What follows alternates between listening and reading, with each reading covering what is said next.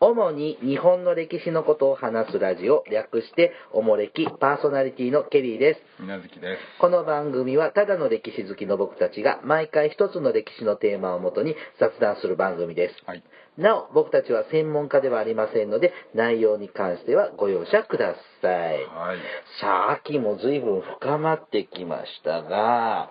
ずいぶんね、涼しくなりましたね。ね、あの、皆月さんは今年の秋は何かやってますか食欲の秋とか、読書の秋とか。ああ、そういうこと、うんいやー、そうですね、秋。これからじゃないの秋。もう、もう、 本も番う、そそう言ってる間に冬になっちゃいますよ。ああ、まあ、食べ物なんかそうですね、秋っぽいのが出始めって感じですね。うん。なんだろうね。なんかやってますかいや、仕事が忙しくって。仕事の秋。うーん。年中じゃんなんか余裕ないんですよね。あありがたいし、貧乏暇なしなんですけどそうね。ですうね。んただね、なんかね、こん最近ね、朝までの飲み会多くって、ほあの、9月にね、う。うん。あの、ポッドキャスター、僕たちみたいなね、うんこう、ポッドキャストで喋ってる人たちの集まりのちょっと飲み会があって、あちょっと参加してきたんですよ。おうでもう朝まで飲み会続いて、あ、それも朝まで飲むのうん、なんかみんなにさ、付き合わされちゃって、な名古屋うん今回は名古屋で、はいあの、あったんですけれども、はいまあ東京でもそんなのあったり、大阪でもそんなのあったりとかへ、ーまあ各地域にいらっしゃいますからねあ、そうなんだ今回名古屋地域の方に誘っていただいてほ、うちょっと付き合ったんですけど、もう皆さんね、元気で朝まで付き合わされて、もうくったくたですよ。へうんーまあでもね、やっぱね、業界人、業界人ってわけじゃないけど、うまあそういう業界つながりの共通の話題なんかでほこう、うちょっと、もう話ができて、ちょっと面白かったですね。業界人。業界のポッドキャストのこあ、ポッドキャスト業の業界の、はいうん、で、まあ業、界用語なんですかまあ、まあ、業界ってほど業界じゃないですけ どね、まあ、ちょっとこう、おもれきさんはいつもランキングが高くていいですねとは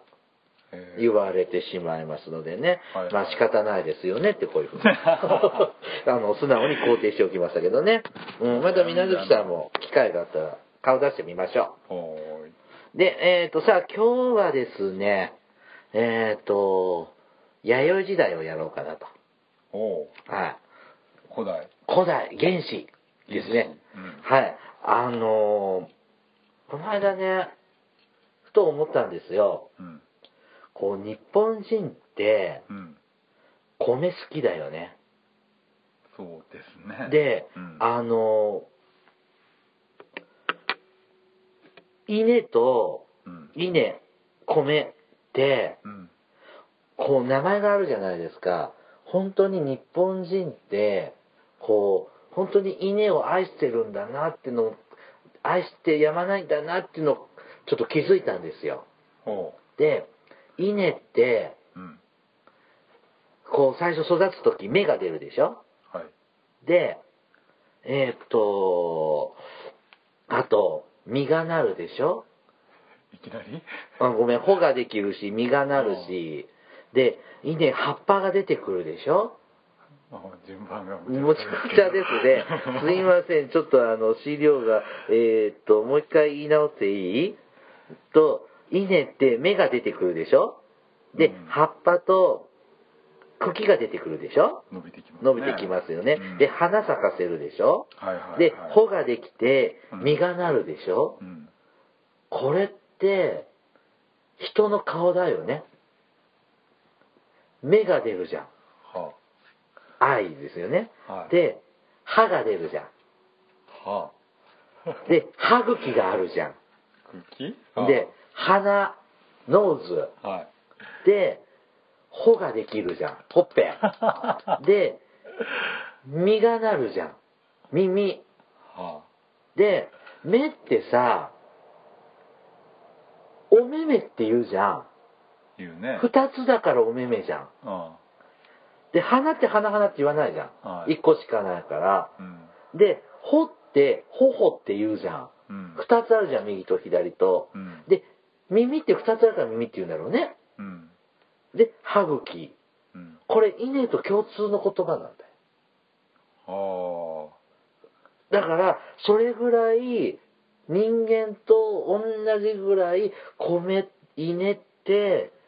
大事な存在だなって、受け入れてるんじゃないかなって、ああ思ったの。うんおかしいそれはえ独自に考えたのうん、ちょっと本とかも読んであてーそのでこの目とか耳顔の目とか耳とか鼻とかって昔の古代から、うん古代のこう日本語とし大和言葉としてうん残っ今日にも残ってるはいはい言葉なんでう、んうんで稲とかもそんな花とかもさ、うんうん、それもその時代から2000年前からある言葉じゃんそうですねあら、すごいじゃんって。うんちょっとお風呂でひらめいて、感動してたんですけど、なんだろう、どうやったらうまくこの感動が伝わるんだろう。いもやっと、いやいやいやおーって言ってもらえるかいなやと思いやって。言わんとすることはわかりますうけんど、うん。さあ、そんなわけでですね、うんこう、まあ、日本、弥生時代に、まあ、弥生、縄文末期から、うんこう、稲作というのが伝わってきて、そうですね今日の食生活のこうベースとなるものがうんやれこの稲作からはじ稲作も大きな影響を与えてるわけですよね。うんでさその稲作なんていうのこれ伝播伝わってくるであ伝播うん稲作の伝来についてちょっとあ今日は探求してみようかとなるほど思います。うんもともと稲って原産地はどこなんでしょうね。東南アジアとかインドとかあの辺ですよねおーイインドうんインドカレー食べてるような感じがしますがあそうれいライうスえいやいやいやカレーライスあれ日本の料理でしょあそうなのそうだよだってインド人もこんなしてこねてご飯食べてんじゃんえインド人ってなんでたなんで食べてるんじゃないの何も食うけどなんかご飯のこのしゃぶしゃぶみたいなの食ってんじゃないですかああそうね地域によって違うんじゃなだいだか日本人のあのカレーライス的な食べ方あれ日本独自のものなんじゃないのあかけてああいううんあーカレーライスそうでしょうねライスカレーみたいなあうんーインド人が困るってよく言うよねうん、だからこれだから進化した日本で進化したカレーライスでしょ、まあイギリスだよねまうん、イギリスから来たんずだイよギリねス経由で日本に入ってきたりあの変な器に入ってるやつだよねイギリスってあのほらアラジンの魔法のランプみたいあーいないのあああんなあれがイギリス流最なのか近も見わかんなないいねあれね別盛りのカレーってあんまりあホテルとか行くとありますあんよのねかねたまに、うん、もう最近ココイチばっかだからココイチとかさ、ね金沢カレーって増えてない最近店うああちの町にも進出してきたよこっちだと思う関西はねまだないあそうなの、うんあんまり南口さん関西のこと詳しいのねねうん噂へえによるとあそうなんだ、ううんちのあたりねあの金沢カレーでなんかねあのほら先割れスプーンみたいなの食べるのあよ、れがルールらしいようん、でキャベツの千切りが乗っててあれもルールでしでたあれは全然構わないんだけど千切り食べづらいんだけどあとか思いながら食べてますちょっと最近今ココイチに回帰しててあ原点回帰なんかあっち行ったりこっち行ったり浮気して巡り巡ってちょっと今ココイチなのよああそうですよ僕は全然あれしませんよ浮気はせずにここ行きまっしぐらですよあ本当？えで家でもカレー作るえたまに作りますよ本当うんバーモンドカレー、あルーから作ることルーっていうかルーを選ぶところからああ即席ですけどねそれうんもちろんルーは即席ですけどうちバーモンドかなバーモンドあああうんうちはねゴールデンカレーですあー贅沢うち最近バーモンドかあのコクマロあスーパーで安いのよでもね辛さが足りなくってうんうん、あの辺がちょっと難点ですが、じゃあカレーの話じゃないんですよ。お米の話ですよカレーねでし。たねであれじゃないご飯でしたねね、まあ、米は原産は、中国南部とか、インドのアッサム地方とか、うんえー中国の雲南とか、うんその辺が発祥みたいですね。温暖なとこですよねうんだってあれ水のあるとこでしか育たないんでしょお米ってなんか沼みたいにしてるじゃん多分本当はねでもねおかぼって言って田んぼでで畑で作るやつもあるみたいですけどね本当麦みたいな感じうん美味しくないみたいですけど、本当あのタイ米も僕苦手ああ、うんなんか飛行機で出てきたんだけどタイ米のチャーあ機ハン内食で、ああチャーハンみたいな のダメだねいやー口にしないねあの、うん米騒動いらないそうですね昭平成の米騒動以来ですね、でえーっとでさこうこうまあとりあえず中国からうん伝わってくるの米って朝鮮半島から来るの朝鮮半島はね昔はよくそう言われたんですけどね、うん最近はでも朝鮮半島って説はあんまり有力視されなくて、えなんでうんなんかそのいろんな DNA とか見ると朝鮮のその在来種とかとは違うらしいえ米のう DNA、ん米日本のやつうとん朝鮮の米っていうのは違うの違うなんかあれらしくて日本はジャポニカ米っていうあそこまでそんな大きな分け方じゃない同じ、まあ、ジャポニカ州ですけど、うん朝鮮のずっと在来からある米と日本の米っていうのは基本的に違う、えじゃあ朝鮮半島を通らずに中国大陸から入ってくんのあそれか何台湾とかフィリピンとか台湾経由で黒潮経由で来るだからのまあ海東シナ海渡ったとか、うんうんへえ朝鮮の沿岸部とかをまあそう行き来してた人がだけど要するにその朝鮮である程度になってそのいついたやつが日本に来たっていうのとは違うんだとかいう話ですけどねへええじゃあ何基本だから中国からダイレクトに入ってきたでもさその2000万2000年前なんてさ、うんそんな公開技術なんかも雑いでしょうにそのほら朝鮮半島から対馬海峡を渡って、う日本来るってのは一番安全なルートじゃないまあ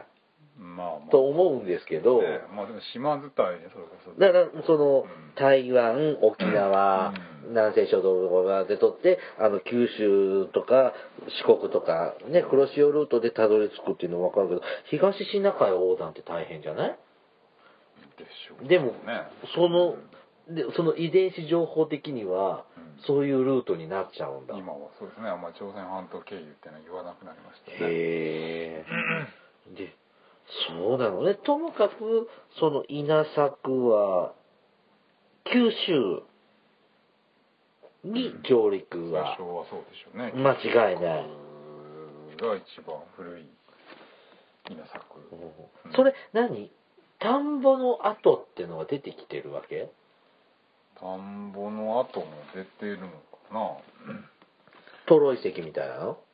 トロイ石ずいぶん昔に喋りましたが、うんそういうありま弥生遺跡が、ああ、まあ、炭化した米とかねあとなんだっけこう弥生時のそこにこうもみ殻のこうはあはあはあギュッて潰れたのがあるとか、うんね、いろんな形でその米があった田んぼが出なくても、まあ、いろんな形で、あ、そっか、米かす、米かすじゃないや。うんお米とか出てくるね。なるほどね。えじゃあその当時の米はコシヒカリとかササニシキじゃないわけじゃないですか。飲酒は、うん、で、なんかほら、古代米って売ってるじゃない。赤米とあーか赤米黒米とねか。うん、ああいうのを食べてたの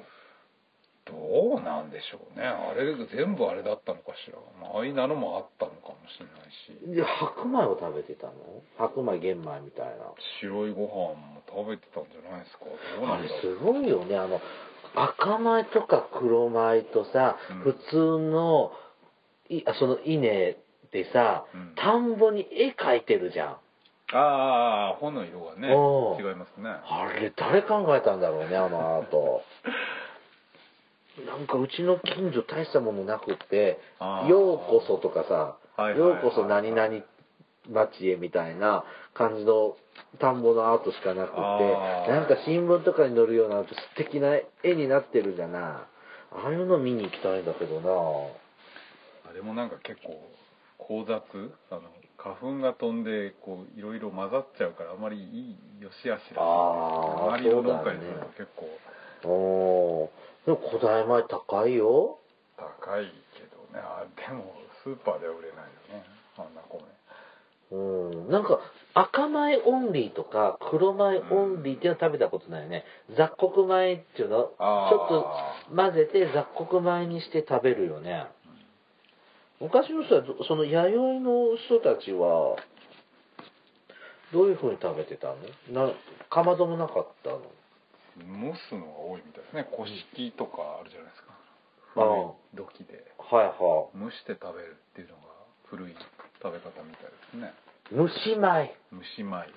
じゃああの餅つく時そうだよねうん、まあそうですよねえっ、と、古式みたいなのね、えっとね、そこに穴の開いた亀うんが、えっ、と、があって、まあ、これが米の蒸し器じゃないかと。二重になってるね、こああ、ほうほうほう。だから、でっかい亀にお湯を入れて、その上にう中くらい、ら、中くらいの小さいやつをはめてそこにだから本当に、その土器でできた蒸し器。まさにまあそういう仕組みだよねね。結局二重構造だからね。蒸し米なんか赤飯赤飯って蒸すよね。炊き飯そうですね炊くんじゃないよね。あんな感じなのかな。これ毎日食べてたのうん室町とかですよね中世以降ですよね今みたいなご飯の食べ方って、あ、そうなの、うん、じゃあ古、代は基本蒸して食べたみたいですよへえ。なんでなんで炊く、炊くご飯僕は炊いてるよね。炊くやつだよねそれは米が品質が変わったの調理法がただ変わっただけだ調理法が変わったんですか悲鳴ってこわおこわっていうじゃないですか今ではおこわはいもち米蒸してるんですけど元の怖い硬い強いご飯で怖いで食べるのが普通でいいって、あのいい、あの、飯って書くやつですよはねいそうそ。ういいで、強いは怖。怖い、うん。で怖それがまあい。怖の怒りだって言われてますけどでそれがだから中世以降、まあ、だから女性とかもともと美容人食とかでその姫っていうああいう姫はどういう、お姫お様。姫様の姫姫の飯飯でで、姫いああいう水たっぷりで炊き方がおかよさんあおかゆじゃない今のご飯の炊き方あー、あ、が姫いっていうの。それは中世以降普及していったみたいへえ、ですねあ、そうなの。怖い、姫い。じゃあ、おかよさんなんていうのは最近の食べ物なの会はどうなのあれはやっぱ副次的なもんだよねその作った後のご飯を再加熱するとか最初からおかゆで食べるっていうのはあんまりどうなんですかねこれ日本酒とかさみりんとかも米から作るじゃんそうですねあそんなんももう弥生の頃からあったのかなあお米文いやでもほぼ一緒に入ってきたんじゃないですかおー酒造の技術とかと日本酒大好きケリーさあ本当にんうんあの若い時はね今も若いんですけどあんまり日本酒の飲み方って分からずい無鉄砲に飲んではいよく潰れましたけれどもお互いにねねえ、 痛い。お俺はそんな痛くないけど、あなたはちょっと、数十年経っても痛い思い出なのかもしれないけど、一回か二回じゃんうん、でも覚えてるよ、あれ。ああまあそれうん私も覚えてるで、えっ、と、あなので、今はちょっとほら、飲み方も、うんこう、日本酒のうん質もちょっとわかるようになあっそうて。なのなんかうん能書きとか言うわけえ能書きとか言うわけあ言わないそこまで言わないけど、うん、あこのタイプの日本酒は僕飲まないこっちのタイプは飲むとか、はあうん、それぐらいはちょっとありますねうへえん生意気だね大人になったんです よ焼酎も飲めるようになったしあさうあん何でも飲むね今ねうんうんそう今ワインばっか飲んでますけど今年の夏は飲んでましたがあそううん、でこれ九州にこう、まあとりあえず九州ですよね北九州だろうが南九州だろうが、まあ、北部九州に最初にまあ伝わったみたいです、たいですね福岡佐賀あたり、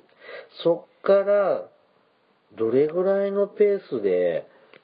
北日本まで行っちゃうのどうでしょうねもう古墳時代どころじゃないよねもう弥生時代には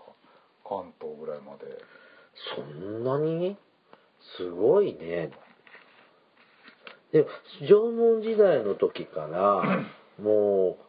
う、各地域交流があったのは、交易があったんだもんね。ああまあ相当そうでしょうね、うん広い範囲でやっぱりつながりがあるし、うだんからそう思うと、でも、その、物々交換的なさ、うんその商売的なものだけど、稲は育て方っていうの行く栽培方法は技術、知識がいるじゃないですか。だからそんなに、あ、トントントンって伝わるもんなのかなって思ったんだけど、ああねまあ技術を持った人自身が移動するっていうのもあるあーしそれを見てまた伝わるっていうのもあるでしょうしねで、でこう、稲が、こう、稲作が伝わって、こう、定住化が進ん、農耕生活になっていくわけよね。そうすると、こう、弥生遺跡に行くといっぱいこういう農耕の道具うんうんこう、好きとか、うんクワとか、はいこんなんが、遺跡として、ね、か化石化石じゃ化ん石じゃないね。異物異物っていうんですかうんこんなん出てきたりそうですねするんだね。こういう木の道具は残ってて、本当に出てくるのか。ああそうですね綺麗に出てくる場合もありますねうーん。で、なんかほら、石、石包丁で稲刈るんでしょああはいはいはい違ったっけそうそうそうそう、初期はねで、そうだ、ちょっと話戻っちゃうけど、で、これ、さ、じその、むかちょっと一昔前ぐらいに、うんその、稲作、ほら、まあちょっと単純に言うと、弥生時代に切り替わる稲作が一つキーワードじゃないですか。はで、それが実はもっと縄文時代の古くから稲作ってのがは、もう輸入されてたのか、うんはい、伝来してきて、もう結構、やゆ縄文時代の中頃ぐらいではもう、うん東北で栽培されてたとかってなってなかなかったっけ米かうん。あれ、三内丸山遺跡って違ったっけ濃厚でしょそう別に米作り農法と米違うのそれは違うでしょえ他米以外に何作ってんのいや別に野菜とかえ野菜育ててんのこの時代の人っていやそれだって毎日山奥まで山菜を取りに行ってたのをおう近所でその根っこ持ってきて植えたっていうのをまあそれも濃厚じゃないですああそうかかどんぐ山菜りどんぐりの木を庭に植えればああそっかああそれも濃厚なんだそう言われりゃそうだねそうですねじゃあ昨日、それそれは縄文時代の終了最終形でよく食べてあたあ。初期の農耕も始まってたし、まあ、うん稲作自身も要するにだから本来はだから稲作が入ってきて弥生時代っていうので時代区分ができてたけど、まあ、うんいろんな技術が分かって発展してきて、要するにその稲作が伝わったのがもっと前だっていう話になったから縄文時代に食い込んだっていううん。あれ、三内丸山遺跡、三代丸山遺跡ない、三内うん丸山遺跡のって、あれ何だったんだっけもうずずいぶん前のあの、捏造事件が、だからそれはまた違うね違っあれはた旧石器時代ですね三内丸山は縄文時代でも結構終わりの方の遺跡ああ、じゃあ、弥生とうん縄文、縄文から弥生に、あれだってスパって縦割りで分かるわけじゃないもんね。じわじわって縄文から弥生に変わるんだもんね、区分的には。遺跡の捏造はあれでしょ石器あれは旧石器時代に遺跡をうん石器に見せかけてたっていう話でしうんそうだったっけもう全然覚えてないよ。ただ、三大、三大丸山遺跡がょ、うん有名。まあ、縄文時代の遺跡ってうあれ的んなな遺。跡んですかね村の、村みたいな遺大跡規模っな集て落、の遺跡、うん、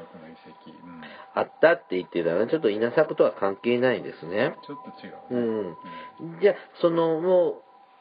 古墳時代ぐらいにはもう関東ぐらいまでいやもうもっと前でしょもうもうもう時代にはもうもうあっという間に日本会社階級これが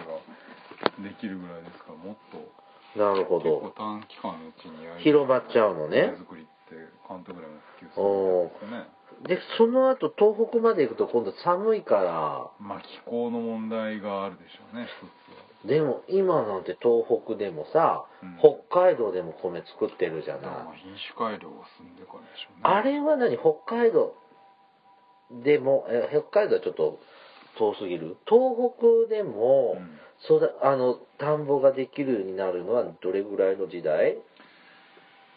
ーん江戸時代かないやいやいやいやそんなことはないですけどもっと前でしょうけどね、ほんと中世中世いや古代ぐらいか、まあ、どこまへんかっていうのが問題ですけど青森の端っこまでってことうんで青森青森までいいですか青森に到達するのはいやあいつだろうねなんか江戸時代には品種改良とかの技術も上がって、こうさ寒いとこでも作れるようになったとかだってさ新潟なんてさ、うん寒いけど米どころじゃないですか、うんでもなんか江戸時代も米どころちゃうな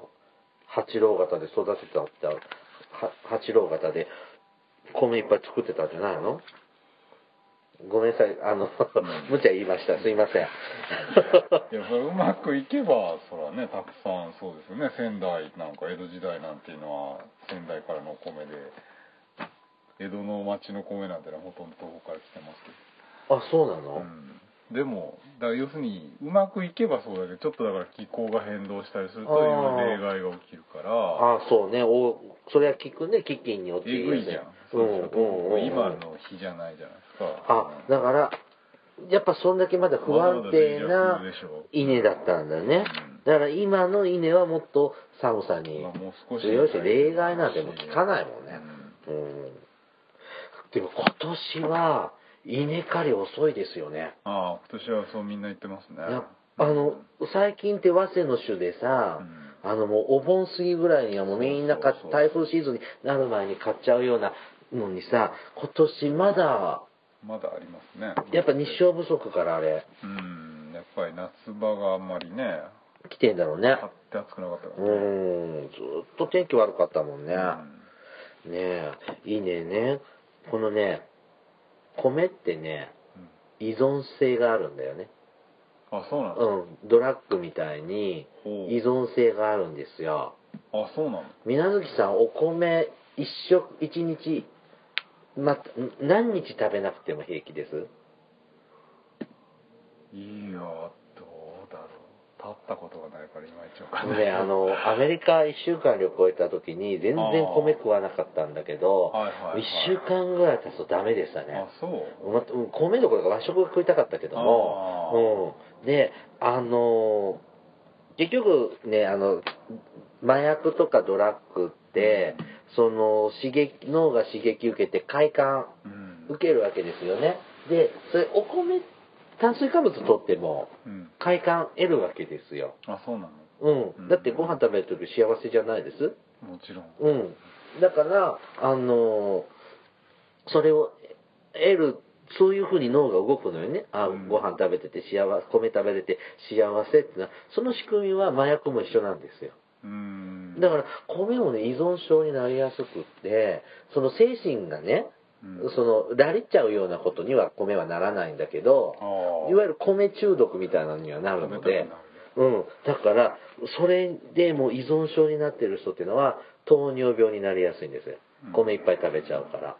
あれ、安全ドラッグですね。お米は。でも糖尿病になるんでしょ糖尿病になるけど、まあ、あの精神的なものはクレイジーにならないかあら、ーそういう意味では危険ドラッグじゃなく、安全ドラッグ。まあまさにそこが日本人のずっとその長い歴史の中で植え付けられた DNA あるんだと思うよ。んだし、あの、米だけじゃなくて、あの、塩なんかもそうだよ。あ塩は言いますうねん、塩もそうだし砂糖分とかも、うんだからそれ生きるためのこう大事なうん感覚なんでしょうねでそれが現代人はそういうドラッグとか間違った使い方でこう快楽を求めてしまうのでいけないのかな量とは違うからね、うん昔みたいにそそうそうの少ない量で回ってたわけじゃないから、うん食べようと思ったらいくらでも食えるからねそう最近ちょっとやばいもん僕ちょっとお米中毒っぽいので、あ本当にうん、ちょっとね、うん、1日全く米を抜くのは大丈夫今今日も食べてない今日サブウェイしか食べてないもんサブウェイ地下鉄食べたのうん、地下鉄のサンドイッチ食べて、だけだね、今日ね。そうそう、前日はちょっと暴飲暴食の飲み会だったので、あーちょっと今日胃を休めてるので、今日500キロカロリーぐらいしか取ってない、まだ。あそう、うん、健康的。まあね、米だけじゃないしねそれでお酒なんかも結局米だしねそう調味料なんかでもねいろんな麹とかで米そうだね醤油ね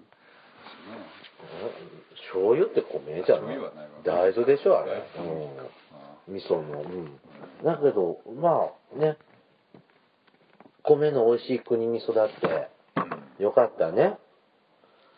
まあ美味しいね美味しいですねなんおかずに合うねうんうん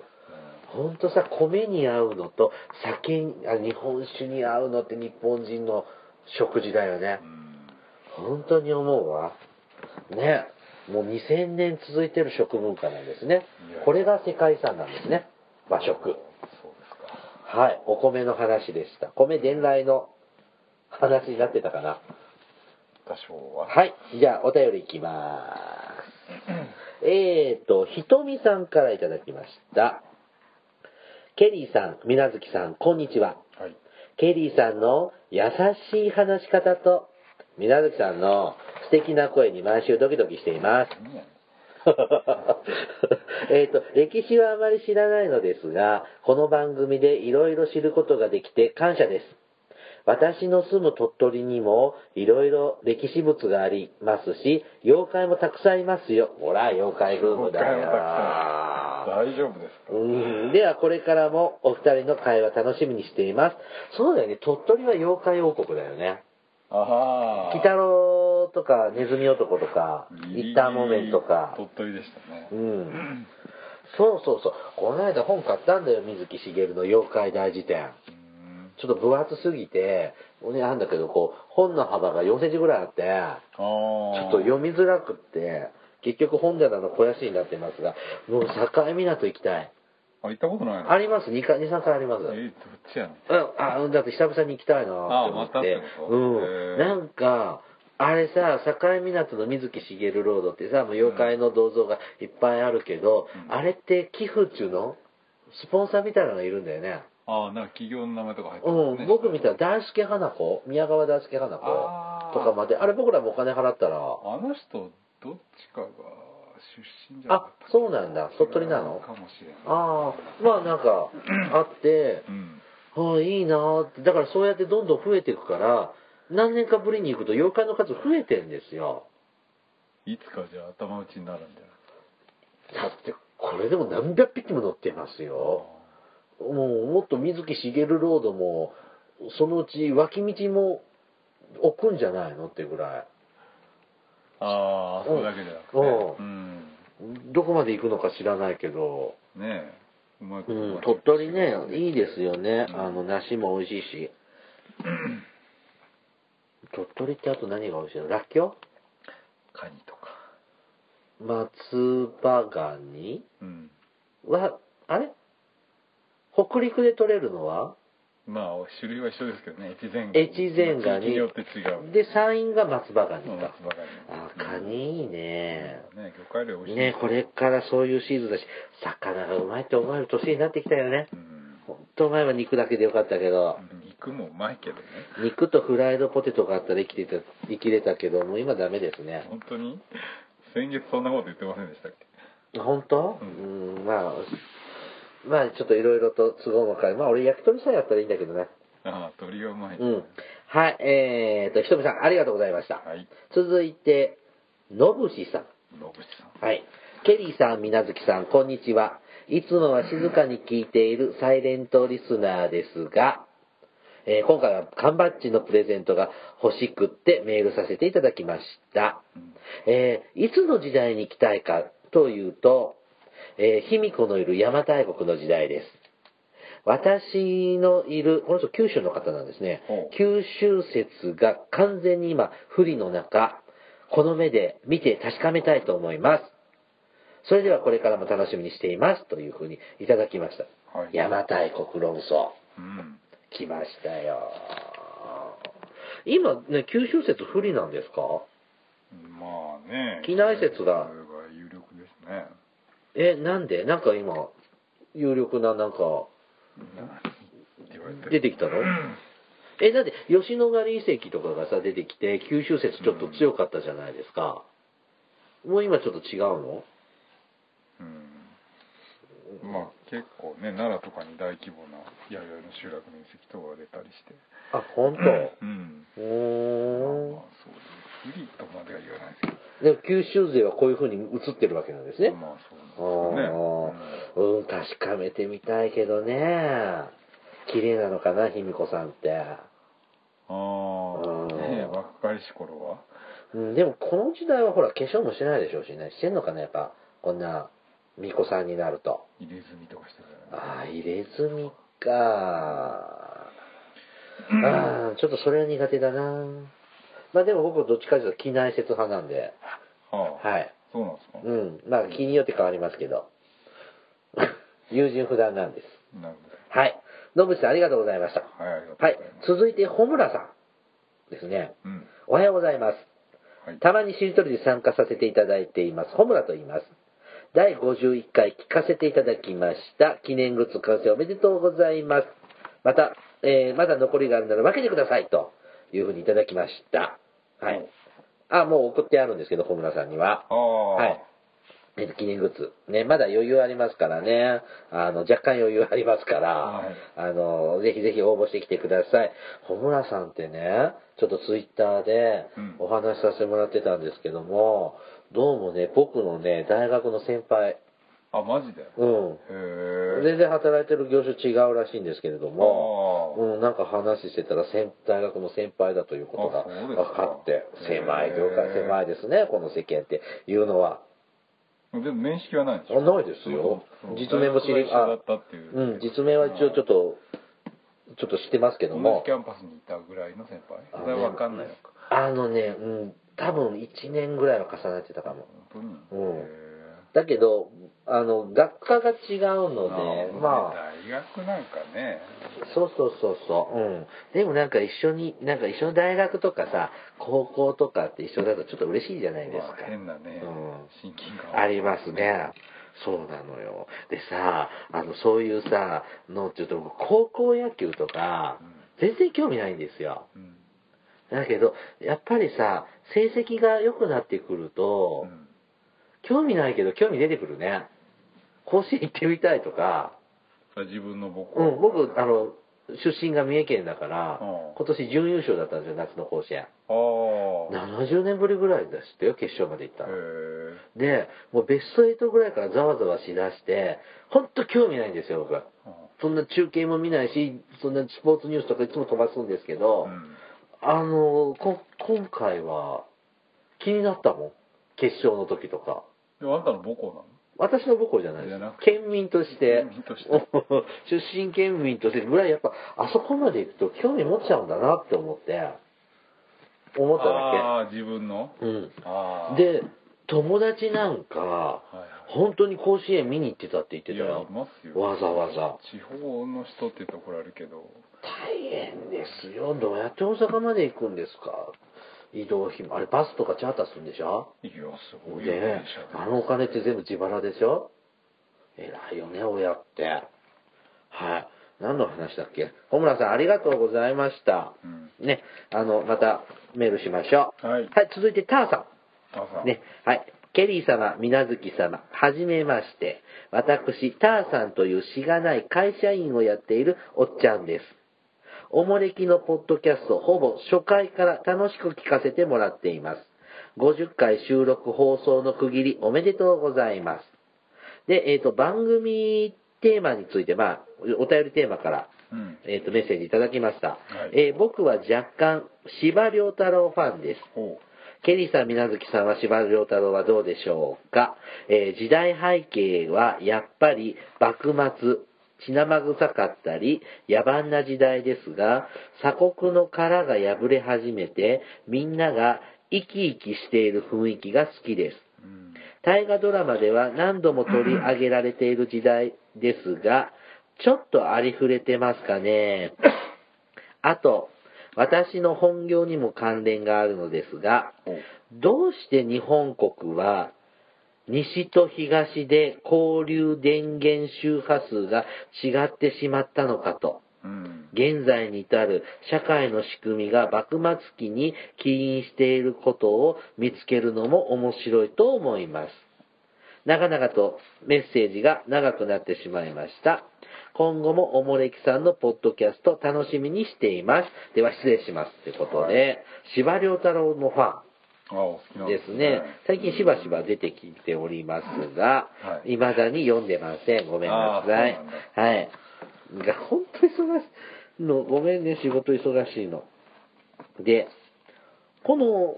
電気のね、うんあの、50Hz と、50と 60Hz か。 60これもなんか前回もちょっと喋ったような気がしますが、どうでしたっけなんかほら、文明開化を急ぐあまり、鉄道の線路の幅とかもよくわからずって言ってたし、今この電気のやつも、あこう将来を見越しきれずに、まあ、とりあえず、こっちはこっちで、あっちはあっちでって始めちゃったような節が。これもそうですね発電機はドイツとイギリスかなんかから輸入してって話ですよね、ですよね。で、あんまりこれ意識したこと、気になったことは僕的にはないんだけど、うん別にだって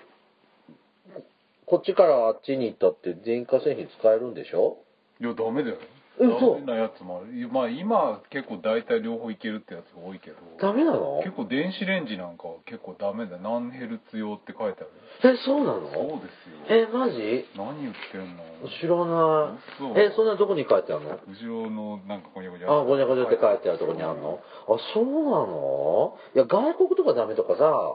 ああそれは知ってたけどあれは全然また違うけどねあそうなの両方いけるのが多いけど最近は電子レンジなんかは結構なんか技術的になんか大変みたいで結構おあ何ヘルツ用とかあ知らなかった、まあ、でだってそのヘルツの違うエリアに引っ越したことないのででもほら結構大阪東京の転勤とかよくあるんでたまに使えないとか